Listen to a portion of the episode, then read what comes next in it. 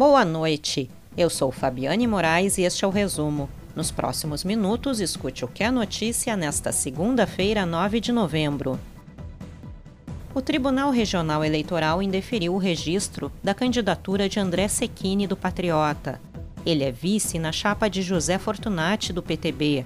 Com a decisão, a chapa completa fica impugnada para a disputa da Prefeitura de Porto Alegre. Ainda cabe recurso ao Tribunal Superior Eleitoral. A coligação deve recorrer ao TSE. O presidente do Supremo Tribunal Federal, Luiz Fux, anunciou nesta segunda-feira a criação de um comitê cibernético pelo Conselho Nacional de Justiça. O objetivo é discutir medidas que permitam a segurança dos sistemas eletrônicos dos tribunais.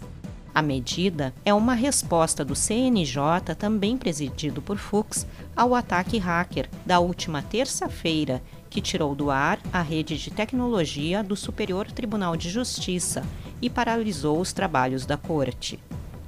E a seguir, bairros da zona norte de Porto Alegre ficam sem água nesta terça. Abel Braga será o novo técnico do Internacional. BR-290 terá bloqueio para obras nesta terça-feira.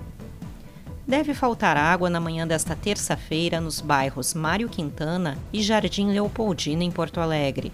O DEMAI programou trabalho nas redes da Zona Norte. Segundo o departamento, o abastecimento retornará durante a noite de terça. Em caso de chuva, o trabalho poderá ser suspenso.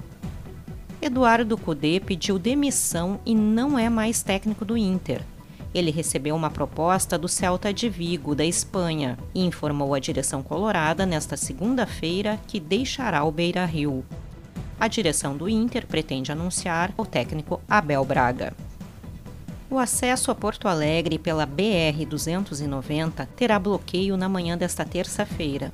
O motivo da interrupção parcial é a colocação de estruturas que pertencem ao cercamento eletrônico da cidade. As obras ocorrem das 9 da manhã ao meio-dia, no sentido Eldorado do Sul, Porto Alegre. O último viaduto do projeto de duplicação da ERS 118 foi inaugurado nesta segunda-feira.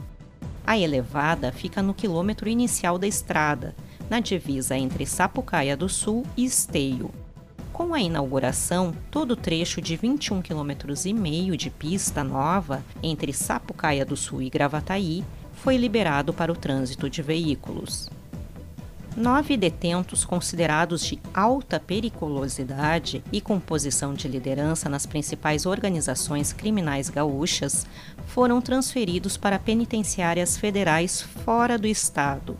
A ação ocorreu nas primeiras horas da manhã desta segunda-feira. Os detentos transferidos estavam presos na penitenciária de alta segurança de Charqueadas e na penitenciária modulada estadual de Charqueadas. Foi presa a mulher do tenente do Corpo de Bombeiros, Glayton Silva Contreira, morto em Sapiranga, na região metropolitana de Porto Alegre. Segundo a polícia, ela é suspeita de envolvimento no crime junto com o filho, que já está detido. O agente foi morto por golpes de faca no dia 26 de outubro. A presença de uma área de baixa pressão provoca chuvas fortes nesta terça-feira em boa parte do Rio Grande do Sul, principalmente na metade norte. De acordo com o IMET, as tempestades atingem a depressão central, as encostas inferior e superior do Nordeste, os campos de cima da serra, o Planalto Médio, as Missões, o Alto Uruguai e o litoral. Também há risco de granizo. Para ler essas e outras notícias na íntegra e gratuitamente, acesse agorars.com. Acompanhe arroba agora no RS também nas redes sociais. Obrigada pela sua companhia e até amanhã.